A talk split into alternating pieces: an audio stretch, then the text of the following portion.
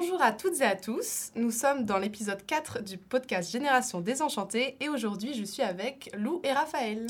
Bonjour. Salut. Vous allez bien? Ça va super. Ça va, ça va. Parfait. Alors comme pour les autres, je vais vous demander de rapidement vous présenter, euh, savoir un petit peu d'où vous venez, votre âge. Alors ben moi c'est Raphaël Sari, j'ai 19 ans. J'étais déjà là l'année dernière à Sciences Po Saint-Germain-en-Laye en première année. Alors euh, c'était comme Pauline dans l'épisode précédent, pour ceux qui suivent.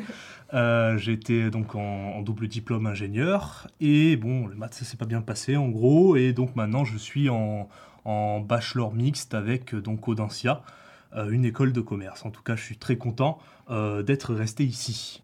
Puis voilà, personnellement aussi, je suis militant politique depuis 6 ans maintenant. Je suis guitariste aussi, et ça devrait aller. Ok, très bien. à toi. Alors, moi, c'est Lou Viennot. Je suis en première année, euh, donc ici à Sciences Po Saint-Germain-en-Laye. Je suis vraiment passionné de, de comédie musicale et euh, de tout ce qui entoure euh, les arts. Je fais du chant depuis euh, 8 ans, 9 ans même, euh, du théâtre aussi, et euh, de la danse pour la comédie musicale. Ok, très bien, parfait, c'était très complet. Alors du coup, on passe aux petites questions, comme on le droit les autres. Donc, première question, quel est le dernier livre que vous avez lu? Euh, un des derniers livres que j'ai lu, c'est euh, Ligne de faille de Nancy Houston, euh, qui était vraiment super et très, très clair à lire en fait. C'était très rapide, euh, même malgré la longueur du livre, c'était très rapide et très clair à lire. à lire. Euh, c'est un livre en fait qui retrace euh, l'histoire de quatre générations d'une même famille et euh, en fait on comprend les actions des, personnes, des personnages euh, en fonction des actions de leurs ancêtres et c'est c'est assez génial à lire, c'est c'est passionnant. Ok, trop bien. Alors moi j'avoue que c'est un de mes défauts, je lis pas assez en tout cas. Après, euh, du coup, un livre que j'avais lu et que je me souviens et qui m'avait euh, beaucoup plu, c'était euh, Le meilleur des mondes d'Aldous Huxley qui est un monde très futuriste, avec, bon, c'est un peu flippant, parce qu'il y a des castes sociales, il y a des, des bébés qui naissent dans des, dans des, de- en artificiel. Alors deuxième question, selon vous, quel serait le personnage fictif qui serait le pire président ou la pire présidente pour la France? Moi, c'est pas un personnage fictif, c'est Xavier Milei, euh, président de l'Argentine. Ça marche aussi. il entend des voix, il est libertarien. il- C'est terrifiant. Je, je- je suis l'actualité argentine parce que j'ai hâte de voir ce qui va se passer. Euh, le peuple argentin, euh, courage. Voilà. ok. Un personnage fictif, qui, le premier qui me vient en tête, c'est Javert dans Les Misérables, puisque c'est un personnage qui n'arrive pas à faire la différence entre le bien et le mal et qui, euh, qui voit tout soit tout blanc, soit tout noir et qui n'arrive pas à voir le gris. Voilà. Ok, Mm. trop bien. Argumenter en plus. hein. Alors ensuite, quel métier vouliez-vous faire quand vous étiez plus petit? Moi, c'est c'est assez bizarre, mais je voulais être euh, souffleur de verre. Je me rappelle en avoir déjà parlé euh, à mes parents, je voulais être souffleur de verre. Mais sinon, chanteur aussi, bien sûr, mais ça, je veux toujours l'être. Trop bien. Alors moi, à un moment, j'ai eu une très forte passion, et j'ai toujours un peu, pour euh, les insectes. Euh, tout ce qui est insectes sociaux en particulier, donc tout ce qui est les sociétés de fourmis, de termites, etc. Donc, euh, alors pour les fourmis particulièrement, c'est myrmécologue, le métier. Euh, en- en entomologiste pour les insectes en général, mais voilà, c'était une passion qui m'a suivi quand j'étais gamin. Bon, j'étais un peu bizarre quand j'étais gamin dans Non, beaucoup d'autres aspects. Mais en tout cas, euh, voilà. Et puis c'est toujours très intéressant de voir ça. Je vais pas trop détailler, mais voilà. Et donc dernière question, pourquoi vous avez choisi Sciences Po Saint-Germain-en-Laye pour vos études? Bah la politique en fait. Voilà, c'est, c'est- on découvre déjà euh, l'histoire de son pays, euh, que ce soit par ses cours. Moi, j'étais déjà passionné d'histoire avant, mais on découvre les interprétations et les différents acteurs de cette histoire politique, euh, les acteurs idéologiques. Toutes les, tous les fils qui ont tissé l'histoire finalement. Et donc euh, voilà, c'est quelque chose d'absolument passionnant. Euh, et donc, bah, moi, je, je- au départ, j'étais scientifique. J'ai fait euh, maths, euh, physique et numérique. Mais je voulais donc euh, aller vers Sciences Po parce que je pensais que c'est ça qui allait me faire euh, le plus vibrer, en fait, tous les jours. Pour toi, Alors, du coup Alors moi, c'est très différent. C'est euh, c'est justement je- la politique, mais pas ce qui m'intéresse le plus. Donc c'est c'est assez bizarre que je sois ici. C'est plutôt, euh, en fait, je voulais faire des études de comédie musicale au cours Florent Comédie Musicale. Et c'était même bien parti pour. Mais euh, mes parents voulaient euh, donc que je fasse, euh, que j'ai un diplôme, que j'ai des études pour être sûr d'avoir un métier plus tard.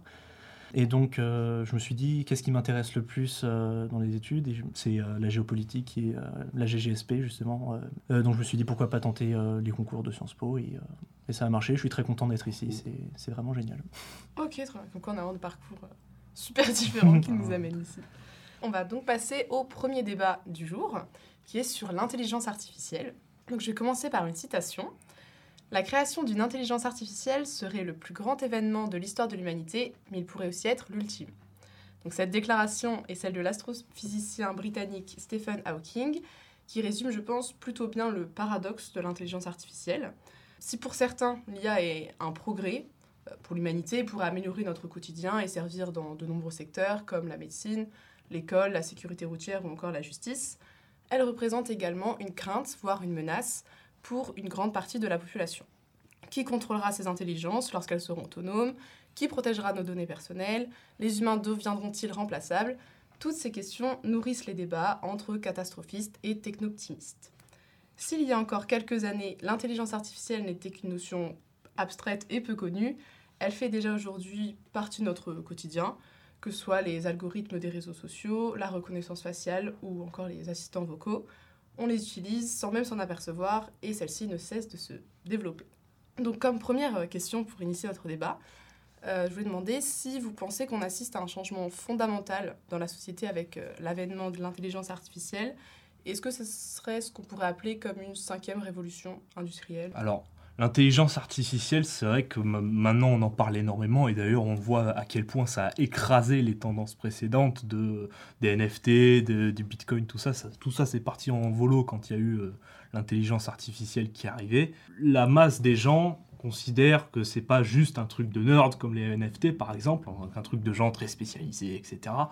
Mais là c'est quelque chose qui peut être euh, un, une évolution globale qui change euh, la manière euh, que soit les, beaucoup de gens ont peur pour leurs emplois, etc.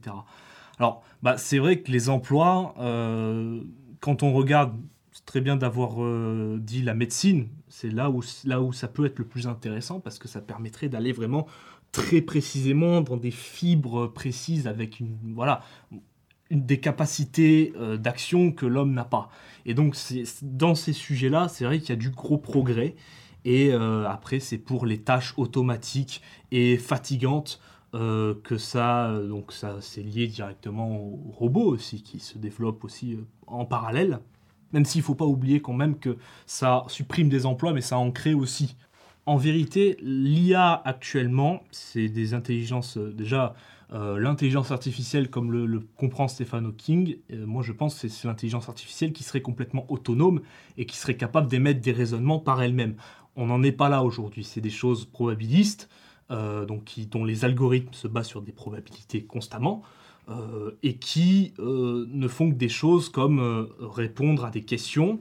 En fait, le mécanisme, par exemple, de ChatGPT, qui est la plus connue, eh ben, elle va chercher dans son corpus, l'intelligence artificielle, donc tout ce qu'elle sait, surtout Internet, les mots précis à placer dans cette situation, dans ce contexte-là.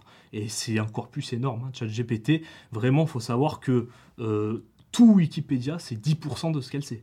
Hein, c'est immense, hein, le corpus de, ChatGPT. Mais pour moi, le sujet de l'intelligence artificielle, il est à généraliser aux, technologies, aux nouvelles technologies, celles qui sont apparues, même dans le début des années 2000, le smartphone, etc.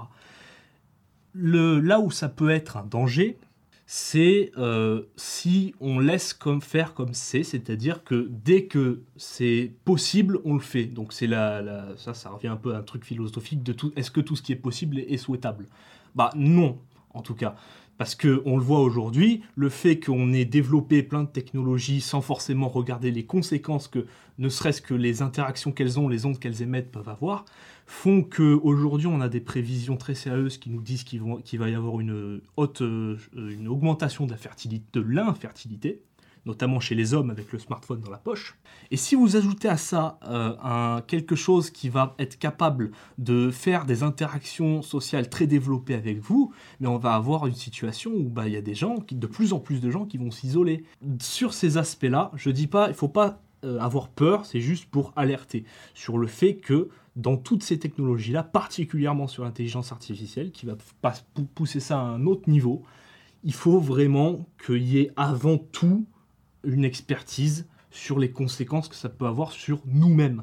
Bah, pour continuer sur, euh, sur ce que tu disais aussi sur l'idée de, bah, de cinquième révolution industrielle, je trouve qu'il y a un point commun en fait entre toutes les révolutions industrielles précédentes et, euh, et donc euh, la révolution de l'IA, c'est que à chaque fois ces évolutions, elles font, elles, elles partagent, elles divisent euh, entre bah, les pessimistes et les optimistes, entre ceux qui ont peur et ceux qui, euh, qui sont optimistes, qui attendent, euh, qui s'attendent à de gros progrès grâce à ça et qui n'imaginent pas forcément tout, tous les inconvénients d'une telle, d'une telle amélioration. Donc l'IA, c'est au même niveau, au même niveau que, bah, que toutes les autres révolutions industrielles, a des, des, forcément des inconvénients qu'il faut trouver, qu'il faut identifier pour, pour éviter ce genre de problème. Et aujourd'hui, on voit même que bah, tout le monde se rend compte. Et euh, il y a des actions qui sont prises justement pour éviter qu'on aille trop loin au niveau de l'IA. Mais du coup, pour, rebondir sur ce que tu dis, oui, justement, je pense euh, il y en a qui même qui participent au développement euh, des, IA, qui commencent à dire qu'il faut peut-être penser à, des garde-fous et des limites pour, euh, bah, pour éviter qu'il y ait des dérives qu'on ne contrôle plus, en fait. Euh, si je prends un, un exemple, justement, il y a une lettre ouverte qui a été signée par 1000 personnalités, dont Elon Musk, donc ça c'est quand même assez euh, ironique. En termes de garde-fou, euh, c'est pas le meilleur exemple. euh. Et donc, ils demandaient une pause dans les recherches sur l'IA, parce que selon eux, ça représente de graves risques pour la, la société et l'humanité, le temps que justement il n'y a pas de, de garde-fous qui sont mis en place pour la maîtriser. Et, euh, et le but, c'est un peu de s'éloigner des, des grands débats entre est-ce que c'est on va arriver dans un monde utopique où tout se passera mieux grâce à l'IA, ou euh, est-ce que euh, ça annonce l'apocalypse, mais c'est plutôt se concentrer sur les problèmes euh, plus réels et immédiats que, que provoque l'IA. Euh, que ce soit l'explosion des, des contenus de synthèse qu'on a pu voir euh, Mm. avec des, des montages photos ou les biais discriminatoires ça, aussi que important. avoir euh, l'IA. Et donc, est-ce que vous pensez que c'est une bonne initiative, ce, ce genre de, de lettres ouvertes qui ont un impact mesuré, ou est-ce que c'est trop tard, voire utopique, d'essayer de freiner un, progrès qu'on pourrait dire euh, inévitable Bah, le, problème, c'est que là, ça a déjà été lancé. En fait, c'est déjà entre les mains de n'importe qui. Euh, L'outil de l'IA euh, est vraiment très accessible et n'importe qui peut créer des images qui n'ont pas existé, peut créer des sons qui n'ont pas existé. ce qui justement fait peur. C'était impensable il y, a, déjà quelques, quelques années, il y a quelques décennies, en fait, de pouvoir créer ce genre d'image. Personnellement, j'ai absolument aucune confiance en Elon Musk. Absolument aucune confiance en cette personne. Parce que je pense que c'est surtout pour pouvoir avoir le temps de développer son propre modèle. Parce que je ne vois pas pourquoi lui il ne le ferait pas alors que Google l'a fait, alors que Facebook l'a fait, alors qu'Amazon le fait, alors que beaucoup de gens le font. Déjà, ce qui m'énerve, c'est que ce soit une lettre aussi de particuliers et d'entrepreneurs. Moi, j'aimerais que ce soit des États qui se saisissent de l'affaire parce que c'est des choses qui touchent à la société et on peut pas toujours donner notre destin à des personnes, surtout pour Monsieur Musk, qui prétendent être une sorte de messie parfois. Quand il a racheté Twitter, c'était que pour ça. Pourquoi je dis que c'est l'État qui doit reprendre ces, questions-là et qui doit aussi participer au contrôle? Ça touche à un sujet qui est fondamental et que tu as évoqué, et que tu as très bien fait de, l'évoquer, c'est euh, les données personnelles. C'est le vrai sujet. Les, les données personnelles sont le vrai sujet aujourd'hui. Ouais, pour l'instant, les, comme tu disais, les, les IA elles se nourrissent de toute façon des, des données personnelles, oui, toutes oui. les données qui sont produites. Et oui. Et il n'y a, y a pas de contrôle. euh, Enfin, l'Union européenne y réfléchit pour faire une législation, mais c'est compliqué parce qu'il y a plus différents intérêts qui, qui s'opposent. Et oui, Et pour oui. l'instant, je pense que c'est un des grands dangers. Exactement, mais c'est surtout que c'est en- c'est encore un collecteur de plus de données personnelles, les Mhm. intelligences artificielles. Ce qui nous attend, c'est donc il y a déjà des entreprises qu'on appelle les data brokers qui ne font qu'une seule chose, qui font de l'achat-revente de données, c'est-à-dire qu'ils prennent, ils achètent tous azimuts des bases de données euh, recueillies par des sites internet, ils les compilent et ils les revendent. Quelque chose qui nous attend euh, aussi si on ne fait pas attention, parce que nous encore en France, la CNIL, elle protège plutôt ça, mais en tout cas, ça, c'est un début. Il faut aller plus loin encore. Mais c'est un début et ça protège de ce qu'on peut voir aux États-Unis. Aux États-Unis, dans le cadre de campagnes électorales, notamment Obama a, dépensé des dizaines de milliers d'euros, de millions d'euros dans des dossiers, de collecte de dossiers, et il a renforcé un outil qu'il utilisait et que d'autres ont utilisé, une base de données américaine qui s'appelle Castalist, qui euh, a 220 millions de personnes au compteur américaine. Mais moi, ce qui m'a le plus choqué quand j'ai vu cette information, c'est le nombre de- D'entrées, donc de catégories d'informations. 600 catégories d'informations par personne. C'est-à-dire. Il prend Bah, des profils complets. En fait. une catégorie d'informations, c'est quoi? C'est c'est âge, sexe, orientation sexuelle, politique, derniers achats, euh, humeur d'un d'un certain moment. En fait, on, on se dit que dans ce qu'on connaît de notre vie privée, il y a les amis, il y a les proches, il y a la famille, euh, il y a des gens très très proches et il y a nous. Mais nous, on n'est pas le sommet. Au sommet, il y a ces bases de données-là qui vous connaissent mieux que vous ne pourrez jamais espérer vous connaître. Quand on parle d'imposer un cadre législatif, ça pose différents problèmes, parce qu'il y a des autorités qui contrôlent comme la CNIL, mais on n'a pas vraiment de texte juridique sur lesquels euh, se reposer. Et donc, euh, ça pose des, problèmes pour euh, notamment les responsabilités. Qui est responsable vraiment des, des intelligences artificielles, surtout si elles tendent à s'autonomiser de plus en plus. La notion d'intentionnalité, si certains délits peuvent être commis par des IA ensuite. Et puis, quel statut juridique on, on leur octroie. Est-ce que ça veut dire que potentiellement on pourrait avoir des, droits et des devoirs? Donc là, on va un peu loin, mais il y a plusieurs questions qui se posent. Donc, quel est votre avis là-dessus? Euh, bah, c'est vrai que là, l'idée de, légiférer, euh, légiférer tout ça, toute la collecte de données, toute l'IA euh, de l'Union européenne ou même de, bah, de tous euh, ces dirigeants d'entreprise. Euh, ça paraît totalement improbable, totalement infaisable, parce que en fait, c'est déjà, déjà tous les problèmes que tu as évoqués, mais aussi parce que ça paraît trop tard en fait. C'est déjà, déjà lancé. Euh, il y a plus, en fait, le retour en arrière est pas possible à, à, partir de ce moment-là, puisque toutes les données sont déjà collectées, toutes les données sont déjà partagées, sont déjà mises dans des bases de données qui sont utilisées parfois à bon escient, mais parfois aussi euh, malheureusement à, but lucratif. Donc il euh, n'y a pas forcément, en fait ça paraît totalement impossible de légiférer euh, maintenant. Oui, on ne pourra pas récupérer ce qui a été fait. Est-ce que tu penses peut-être pour l'avenir, parce que pour l'instant l'IA me semble encore contrôlable par, par l'être humain, étant donné qu'il y a toujours, je pense, un, un, être humain qui, qui contrôle derrière. devant les perspectives de elle pourrait s'autonomiser et puis réfléchir par elle-même, on va dire, est-ce que dans ces perspectives-là, est-ce qu'on ne pourrait pas essayer euh, de, légiférer ou tu penses euh, bah, Ça, c'est le scénario qu'il faut absolument. Euh, enfin, qu'il faut éviter, puisque ça fait tellement peur. Enfin, on a déjà eu toutes ces dystopies où on voit justement l'IA utilisée comme ça. Même maintenant, c'est utilisé dans ces scénarios d'horreur, l'IA est utilisée comme ça.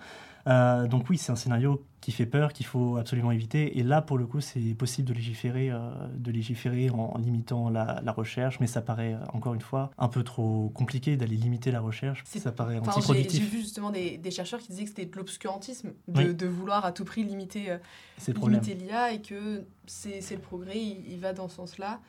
Et, que ça sert à rien de lutter contre. mais là, c'est la question est-ce qu'il y a une limite au progrès? Est-ce qu'il est qu'il faut absolument toujours aller vers le progrès ou alors est-ce qu'il faut s'arrêter un moment Parce qu'il y a, y, a, quand même ces, ces risques-là? Bon, l'obscurantisme est Ça va un peu loin. utilisé à tort et à travers par beaucoup de monde pour faire, euh, voilà, euh, de, attirer l'attention. C'est une excellente question, la question de la législation. Franchement, merci de l'avoir posée. Parce que, non, mais c'est vrai, c'est une superbe question. Parce que, oui, ça pose la question de ce qu'on peut faire, nous. Et moi, je disais les États tout à l'heure les États, il faut savoir que, encore une fois, ils ont un, gros pouvoir d'intervention, et ça, on y reviendra dans l'autre question politique, pour peu qu'on en ait la volonté de faire les choses. Et moi, dans cette réflexion-là sur l'intelligence artificielle et sur le numérique en général, c'est une piste de réflexion que je continue à, creuser, mais en réalité, il y a quand même aujourd'hui des entreprises privées qui, euh, comme NordVPN, qui proposent euh, justement de protéger les données personnelles des utilisateurs. Mais moi, je me suis dit, mais pourquoi est-ce que ce serait que des entreprises privées qui pourraient faire ça alors que ce sont aussi des entreprises privées qui euh, font l'inverse et qu'une entreprise privée, elle est euh, aussi et d'abord et avant tout fixée sur le profit. Moi, je pense que, et c'est encore quelque chose à développer, mais je pense que c'est intéressant de se dire que dans les droits de l'homme et du citoyen, on devrait inclure euh, la protection des données personnelles, comme protection de la vie privée de la personne. Et dans ce cadre-là, non seulement ça c'est le cadre symbolique, mais en pratique je pense euh, qu'il y aurait la place pour ce qu'on pourrait appeler un service public de la donnée personnelle. Alors c'est un peu flou, mais en tout cas ce serait faire en sorte que chaque Français, chaque citoyen français qui naît euh, et qui commence à posséder euh, des appareils numériques puisse avoir un compte dans cette zone-là, qui serait une zone euh, qui serait protégée dans des serveurs. Et donc ça pourrait, voilà, et ça pourrait permettre de faire en sorte de dégager ces données. Et c'est en train d'être développé en ce moment par certaines régions et même par l'État en général. Mais dans ce truc-là, qui aurait la possibilité de retirer ces données et de les, télécharger. On a le droit, en tout cas, de ne pas vouloir que euh, nos données personnelles soient possédées par telle ou telle personne, par tel ou tel réseau, qui puisse permettre que des gens nous vérifient euh, des choses sur nous avant nous. Parce que c'est aussi ça. Parce qu'il y a de plus en plus, notamment de banques, qui vérifient les informations personnelles qu'elles achètent pour voir si leur client est à risque. Oui, oui. et parce que elles, leur, seul, leur seul sujet, c'est de faire de, les meilleurs placements possibles. Bien sûr. Mais quand tu es dans cette situation et que donc tu as besoin d'un prêt et tu peux pas faire ton prêt parce que ta propre personnalité a été tracée et que tu le sais même pas parce que c'est des choses, c'est vicieux, c'est on, fait signer, euh, on fait accepter les cookies comme on appelle, c'est sympa le mot cookie, mais le vrai nom c'est logiciel espion traceur. C'est ça le vrai nom de ces choses-là. C'est des choses qui prennent les données et qui autorisent. Mais au moins, ce qui est bien, c'est qu'au moins on a la possibilité de ne pas autoriser. Mais le, le, le design est fait pour que ce soit compliqué. Mais, euh, mais ouais, parce qu'en en fait, quand, quand, on se balade innocemment sur, sur Internet, on n'a aucune idée de, euh, de comment euh, sont recueillies nos données, comment, comment elles apparaissent en fait dans les bases de données d'entreprises, de banques. On n'a on a aucune idée de comment ça se passe. Il faudrait vraiment qu'il y ait de la clarté à ce niveau-là, qu'on puisse vraiment savoir comment se déplacent les données pour pouvoir euh, bah, déjà avoir une sorte de liberté sur, euh, sur la façon dont sur ce qu'on veut partager, ce qu'on ne veut pas partager. Euh, et, donc du coup, vous parliez du rôle des, des États, beaucoup, mm. qui ont un, rôle important à jouer donc, dans la protection des données. Mais pour revenir bien sur, sur, notre sujet, aussi je pense dans l'intelligence artificielle. Par exemple, la France a avoué vouloir rester dans la course à l'intelligence artificielle. C'est pour eux un défi civilisationnel, je cite Emmanuel Macron d'imposer par exemple un contenu en français sur les intelligences artificielles, car c'est beaucoup euh, en anglais pour le moment. Et euh, donc notre ministre de la Transition numérique, Jean-Noël Barrot, a aussi dit que celui qui construit les modèles a plus de pouvoir que celui qui les régule. Donc est-ce que vous pensez que ça peut devenir un, enjeu de, puissance, d'influence, voire de, souveraineté finalement? Et euh, est-ce que ça peut être comparé, comme certains l'ont fait, à, une à la course à l'armement ou la conquête spatiale par exemple? La souveraineté, l'important, c'est, comme moi j'ai pu le développer, euh, dans l'État, dans euh, ce que j'ai appelé le service public de, mhm. des données personnelles. Là est réellement l'enjeu. Après, euh, sur la course à l'intelligence artificielle et sur celui qui crée a plus de pouvoir que celui. De toute façon, bon, ça c'est une critique politique que je pourrais faire. Euh, le, Macron et son gouvernement appartiennent à un courant de pensée qui s'appelle le libéralisme, qui, euh, au, dès le départ, part d'une des idées que l'État doit se désengager de toute façon. C'est-à-dire qu'en fait, à part le secteur régalien, euh, tout le reste doit être le moins possible et en tout cas de faire en sorte de laisser euh, le plus possible les entreprises privées euh, faire euh, ce qu'elles font parce que voilà pour eux c'est quelque chose de bien. Ça c'est cohérent. Enfin ça a une histoire ça a une continuité. C'est des choses cohérentes. Après bon y a, on peut on peut en penser des choses.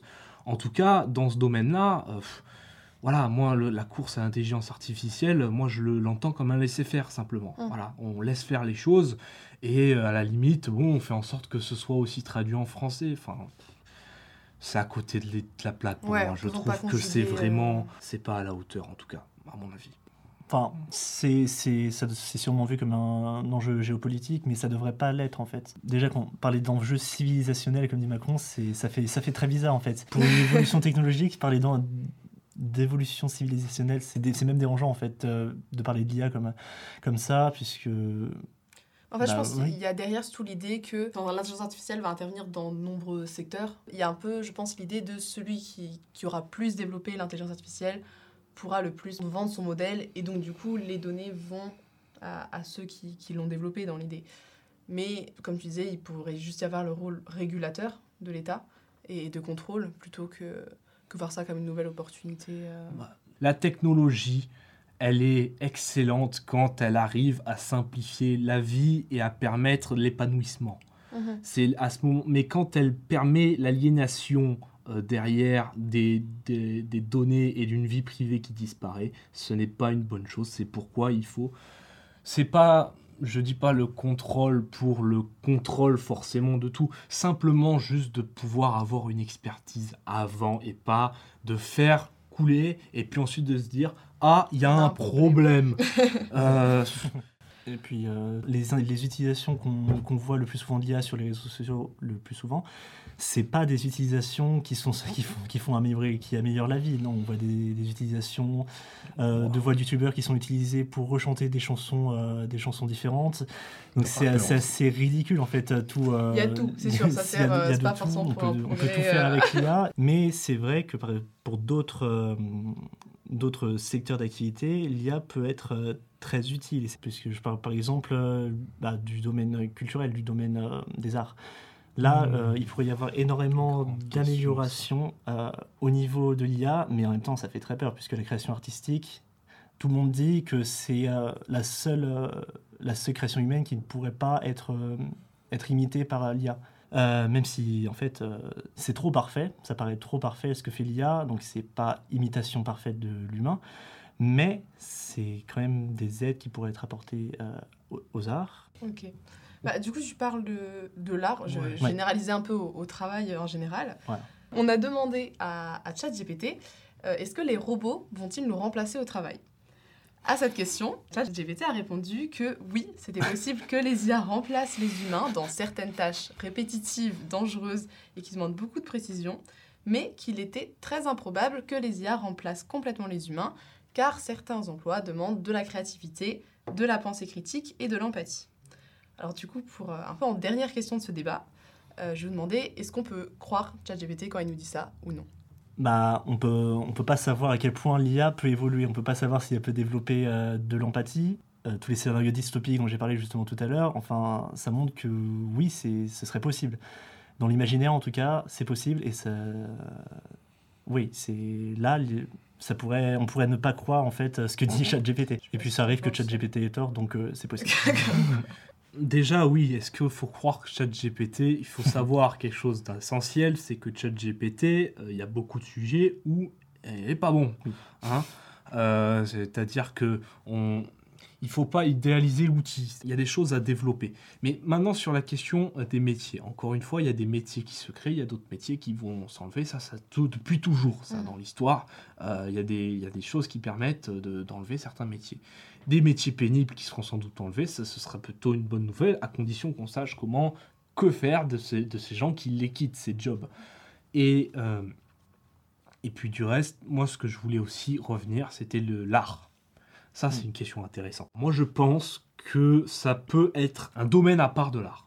Voilà. Ça peut être, c'est super intéressant parce que quand vous avez une intelligence artificielle qui est capable de analyser les manières avec lesquelles un, un vieil artiste mort depuis arrive à peindre et arrive à reproduire son style, c'est quelque chose. Ça peut être une richesse. Ça Ça peut, être ça quelque chose de très intéressant. De toute façon, une intelligence artificielle, qu'est-ce qu'il y a derrière? Il y a un programme informatique qui est fait par une personne, un développeur. Et donc, oui, on peut considérer que c'est quelque chose d'artistique, parce que dans l'art, il y a les émotions, il y a ce qu'on peut ressentir, mais dans tous ces paramètres, ben, c'est l'humain qui met ses représentations, ses émotions, ce qu'il veut faire dans, les Ouais, paramètres. Un secteur particulier de l'art qui serait sur des créateurs qui font des intelligences artificielles, moi je pense que ça a toute sa place. Bah, je suis vraiment d'accord à ce niveau-là, au niveau de, de l'art, qu'il puisse y avoir un mouvement artistique euh, bah, de l'intelligence artificielle. Mhm. Mais il y a toujours un problème, c'est que euh, l'IA a toujours la même image euh, de la beauté, par exemple, et il peut avoir des, euh, des formes discriminatoires dans ce qu'il Ouais. représente. Et ça, c'est quelque chose qu'il faudra bah, voir euh, évoluer avec l'IA, euh, avec la recherche, euh, avec le progrès de l'IA. Mais pour l'instant, oui, c'est possible d'avoir de l'art avec de l'IA, oui. C'est totalement possible. Ok, très bien. Bon, bah, je pense qu'on on a, on a pu parler de pas mal d'enjeux qui tournent autour de l'intelligence artificielle. Nous allons maintenant passer à notre deuxième sujet de débat, qui est sur la politisation des jeunes. Donc, on entend souvent euh, dans les médias ou autres, euh, les jeunes ne votent plus, les jeunes ne se reconnaissent plus dans l'échiquier politique, ou les jeunes ne croient plus en l'avenir. Euh, si effectivement nous votons moins qu'une partie du reste de la population et qu'on ne s'engage plus autant dans les partis politiques qu'avant, sommes-nous réellement moins politisés que les générations précédentes? Si certaines formes d'engagement sont effectivement en déclin, on a aussi les, manifestations, les associations, le partage de contenu militant sur les réseaux sociaux, qui sont autant de formes nouvelles et moins conventionnelles de s'engager en politique. Et si certains ne se sentent pas entendus et compris dans le monde politique et donc s'en détournent, je pense qu'il y a aussi beaucoup d'autres jeunes qui utilisent d'autres moyens d'expression pour défendre leurs opinions. Du coup, euh, première question, est-ce que vous pensez qu'on parle plutôt de déclin de l'engagement politique des jeunes ou plutôt d'une transformation? Pour le coup, comme je l'ai dit, personnellement, je suis militant politique, donc je suis directement impliqué. Mhm. Euh, Moi, je dirais, pour faire simple, que est-ce que les jeunes sont-ils de moins en moins politisés que les générations précédentes? Je dirais, ils sont politisés très différemment et peut-être un petit peu moins aussi. Euh, très différemment parce qu'effectivement, quand on regarde le 19e siècle, hein, le siècle fort de la politisation des gens, Oui, c'est Le plus seulement les développement- élites et ça s'ouvre. voilà, le euh, développement au plus des courants de pensée d'abord dans la bourgeoisie puis dans le peuple, euh, les révolutions, etc. C'est là que ça a commencé et en tout cas là, dans cet âge d'or-là, euh, les gens que, se politisaient euh, dans les journaux, dans les réunions publiques qui étaient très nombreuses parce que c'était aussi un lieu de sociabilisation à l'époque. Et donc c'est pour ça qu'il y avait beaucoup plus de monde. Aujourd'hui, aujourd'hui quand vous regardez une réunion publique, c'est tout, c'est complètement dans un ordre de grandeur complètement différent, c'est plus comparable en termes de personnes présentes euh, dans les effectifs militants, surtout des vieux partis traditionnels comme le PS, le PC, euh, Parti socialiste, Parti communiste. Bah, vous voyez que le nombre d'adhérents a diminué, mais le, le PC, c'est d'un facteur 10, quoi. Ouais, c'est ouais, voilà. plus du tout les mêmes mobilisations. C'est plus du tout. Mais- les grands partis de masse sont vraiment C'est ça, euh, c'est fini tout ça. tout Mais c'est très différent. La mobilisation est très différente, mais elle est toujours là. Quand vous regardez le nombre de contenus sur des causes féministes, écologistes, euh, et même d'ailleurs le contraire aussi, euh, antiféministes, anti-écologistes, Oui. pareil, Il y en a pour toutes les il opinions. y en a pour tout le monde. Mais c'est toujours là et c'est maintenant en ligne, en grande majorité, dans certains grands événements un peu, mais malheureusement très peu dans la vie politique, dans la vie de parti et euh, dans les élections. Ça, c'est dû au fait que beaucoup de gens s'engagent mais ne savent même pas qu'ils font de la politique. Parce que le mot politique a perdu de son sens. Les combats euh, disputés aujourd'hui par la jeunesse, l'écologie et tous ces combats-là sont des combats politiques, qui s'inscrivent dans une logique politique. Le problème aujourd'hui, c'est que les gens ne font plus le lien et quand ils entendent le mot politique, ils pensent à la politicaille, entre guillemets, c'est-à-dire euh, à toutes les embrouilles de personnes, toutes les embrouilles de pouvoir et, euh, toutes les affaires qui peuvent éclater ici et là. Mais ce que les gens ont aussi, pour moi, pas dans, l'esprit, la, politique, le pouvoir politique et l'engrenage qui va pouvoir faire beaucoup de choses. Parce que c'est bien de les discours, mais pour les actions concrètes, l'action individuelle, c'est bien, mais ça ne change pas une société. Mm. L'action individuelle ne change pas une société. Ce qui change, c'est les actions politiques globales menées intelligemment avec euh, voilà, une vision de la société qui est bonne. Et pour ça, pour avoir une action politique, il faut avoir le pouvoir politique. Et pour avoir le pouvoir politique dans une société démocratique, il faut être élu. Et pour être élu, et pour que celui qui représente le mieux nos idées soit élu, il faut voter aux élections. Et C'est un appel au vote. voilà, évidemment, parce que quand on regarde, tu auras les statistiques des jeunes. Voilà, j'ai pour les deux tours de l'élection présidentielle en, en 2022, euh, les 18-24 ans, c'est 52% qui ont voté Ouais. aux deux tours. Euh, mais donc par rapport à la population, la population c'est 69,3% en population Oh. générale. Donc c'est quand même beaucoup moins. Mais du coup, pour revenir un peu sur ce que tu dis, est-ce que tu penses pas que euh, pour la plupart des jeunes, ils se sentent pas représentés en fait par, par les élites euh, qui sont censées incarner les mêmes idées, euh, parfois progressistes ou plus euh, réactionnaires et conservatrices? Mais est-ce qu'ils se sentent pas un petit peu oubliés et, et puis l'idée que la politique est un peu immobile, qu'il n'y a pas assez d'actions concrètes et, et face à l'urgence, donc tu parlais notamment du Mhm. climat, ils ont plus l'impression, enfin nous d'ailleurs nous avons plus l'impression euh, qu'il y a une urgence, qu'il faut plus agir et que euh, le, tout ce qui est processus législatif, euh, élections et puis euh, les lois ensuite sont trop lentes et pas assez concrètes et en accord avec leurs envies. Ça, c'est quelque chose de réel, ce que tu dis. C'est quelque chose que ressentent beaucoup de gens. En réalité, ce sentiment, d'abord, il est né chez les jeunes du fait que déjà, les moins jeunes les, les parents souvent s'y désintéressent la plupart du temps. Ils ont vu l'alternance, ils ont vu deux grands camps politiques en France se succéder.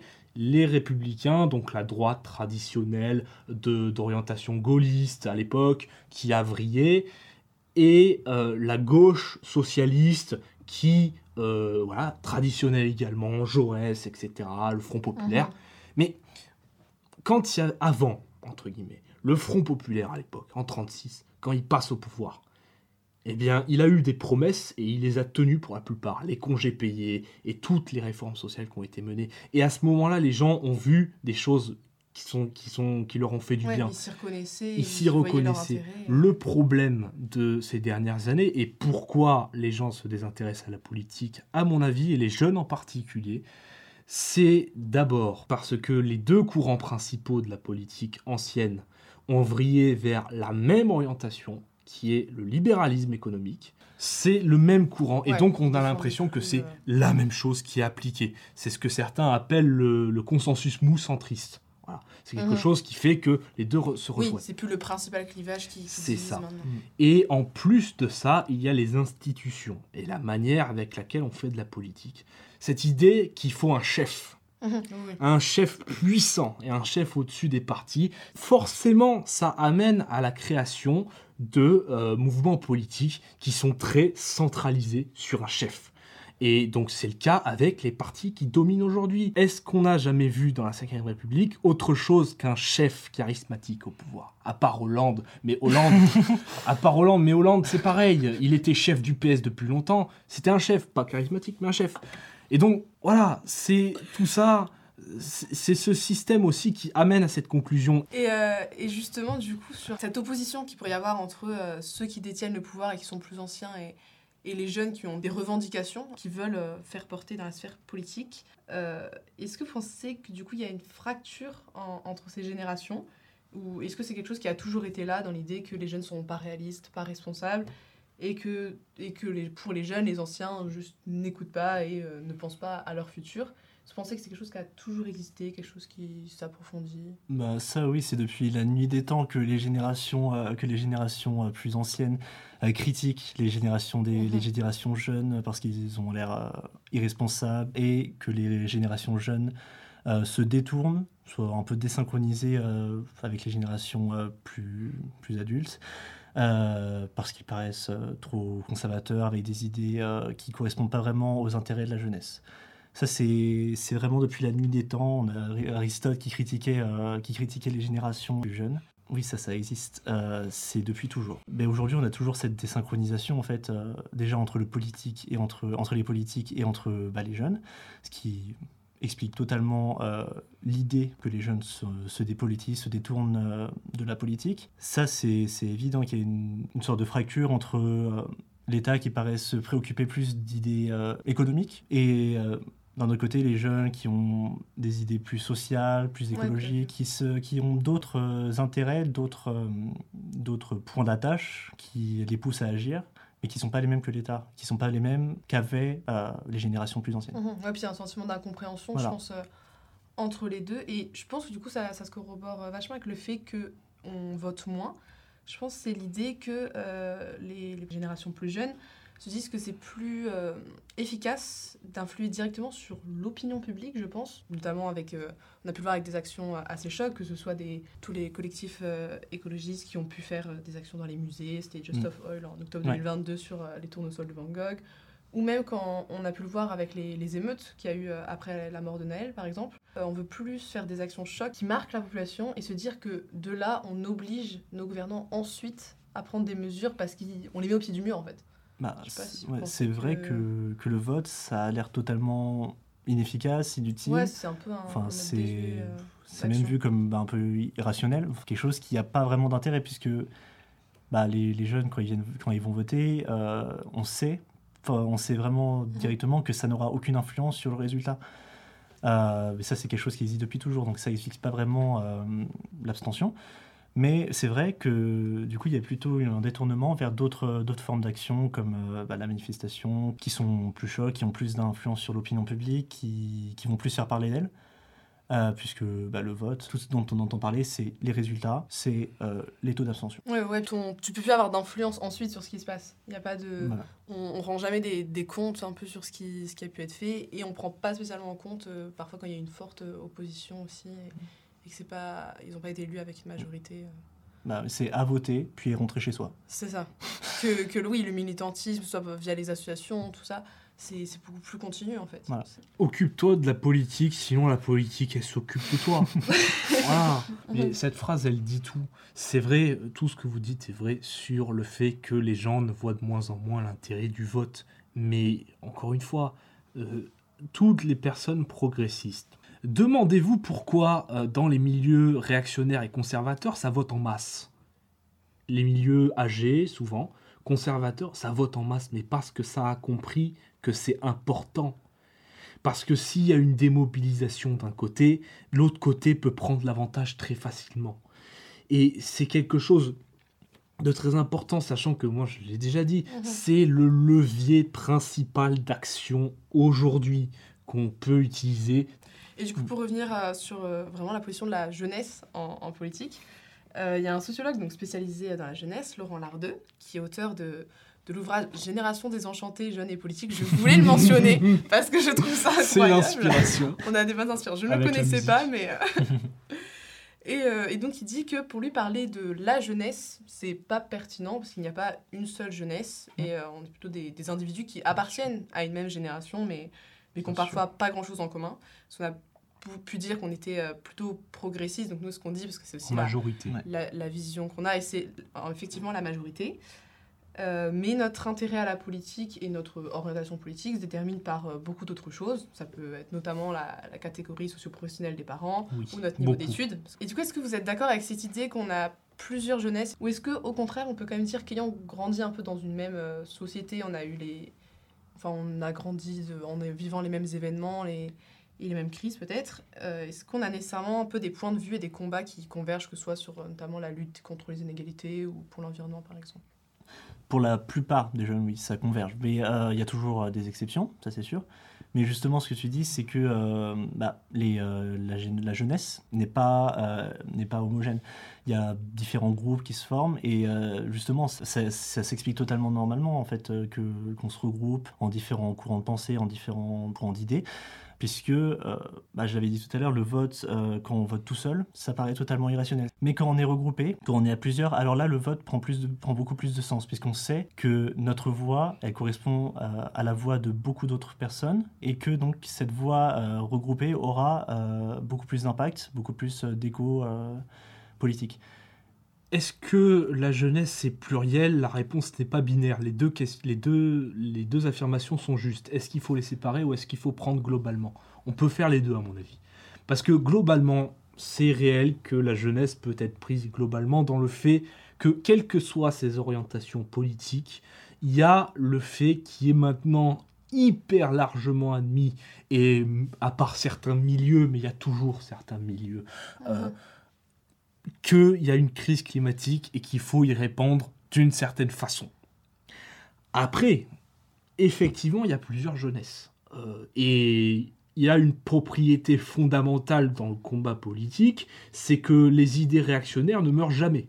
Ça, ce n'est jamais les idées. Il y a toujours des monarchistes en France. On peut le voir aujourd'hui avec, bah, ils se sont adaptés aussi, ça a mis du temps. Mais dans les réseaux sociaux, par exemple, de, des tradi women, ou je sais pas comment on appelle ça, mais c'est une trend qui a eu un petit peu sur TikTok notamment. Bon, moi, je- j'exècre ce réseau pour plusieurs raisons, mais il y a eu cette trend-là, et c'était des femmes, donc, qui euh, s'habillaient comme dans les années 40. Après, moi, je parle, j'ai un chapeau, mais voilà, euh, bon, euh, je suis pas non plus bien qualifié pour dire ça, mais Non, mais qui trucs s'habillaient de façon réac. très vieillotte, vieillotte et qui valorisait, et j'en ai connu une personnellement, qui valorisait euh, le fait d'être une femme euh, qui est à la maison, à la cuisine, euh, Mm. et que dont le mari est au travail, et donc elle s'occupe des enfants. C'est des valeurs qui sont ultra minoritaires, mais qui existent toujours, et les gens Oui, qui les sûr. soutiennent, les jeunes qui les soutiennent, parce qu'il y en a, font leur propagande, Mhm. font leur, euh, leur politique,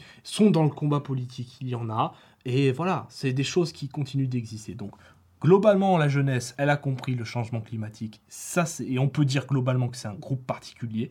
Mais effectivement, euh, le, progressisme est là en majorité. Mais il y a des conservatismes, mais il y a du des réactionnaires, il y en a. Et voilà, c'est global.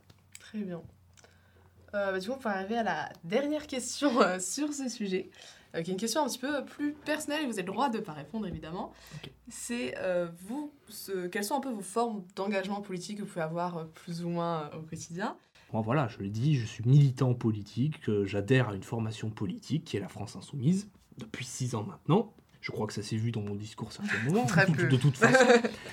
Mais en tout cas, voilà, c'est une, forme que j'ai choisie parce que j'ai tout de suite été attiré par le monde politique, je l'ai dit. Mais c'est parce que voilà, je considère que c'est la forme la plus puissante pour changer les choses au niveau de la société et pas au niveau individuel. Pour finir sur la politique en elle-même, sur pourquoi est-ce qu'il faut s'engager, pourquoi est-ce qu'il faut croire alors que ça peut être des mensonges. Pourquoi j'ai adhéré à la France Insoumise en particulier? J'ai vérifié beaucoup de programmes politiques. Moi, dans mon avis, dans mon humble avis, je considérais qu'il y avait un programme, il y avait beaucoup de défauts, mais il y a un programme qui est structuré et d'autres formations politiques ont ça aussi. Programme. Moi, je pense que le plus important, c'est de regarder le programme rapidement.